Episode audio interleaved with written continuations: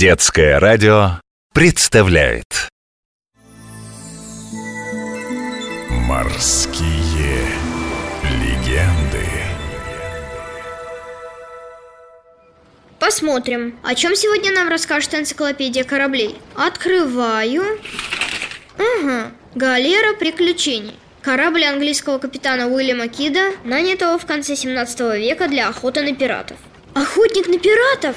Интересно. Однако капитан Кит сам был признан пиратом и отправился под суд. Да, а как такое могло случиться, капитан Бинокль? Морского волка сгубили интриги, Петя. Но для начала подкрути ко мне резкость. Я покажу тебе галеру приключений.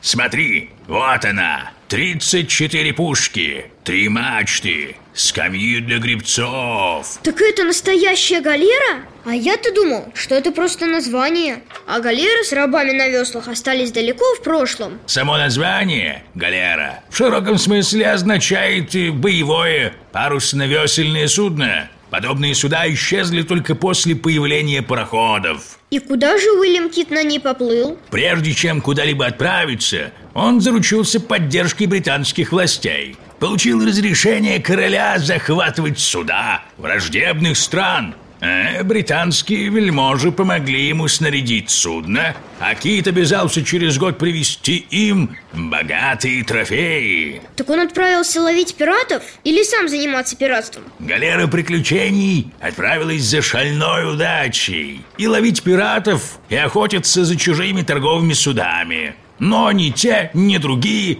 не попадались почти год. Экипаж начал роптать, что добычи нет, и взбунтовался.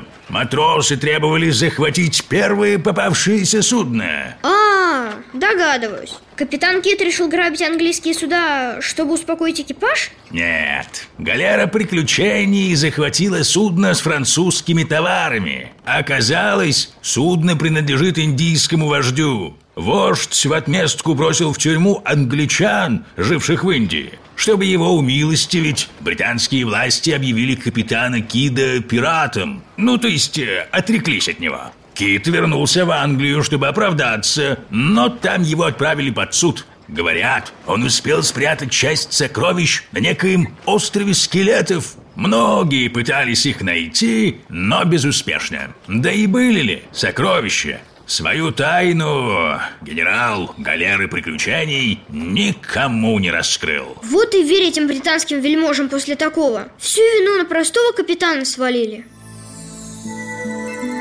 Морские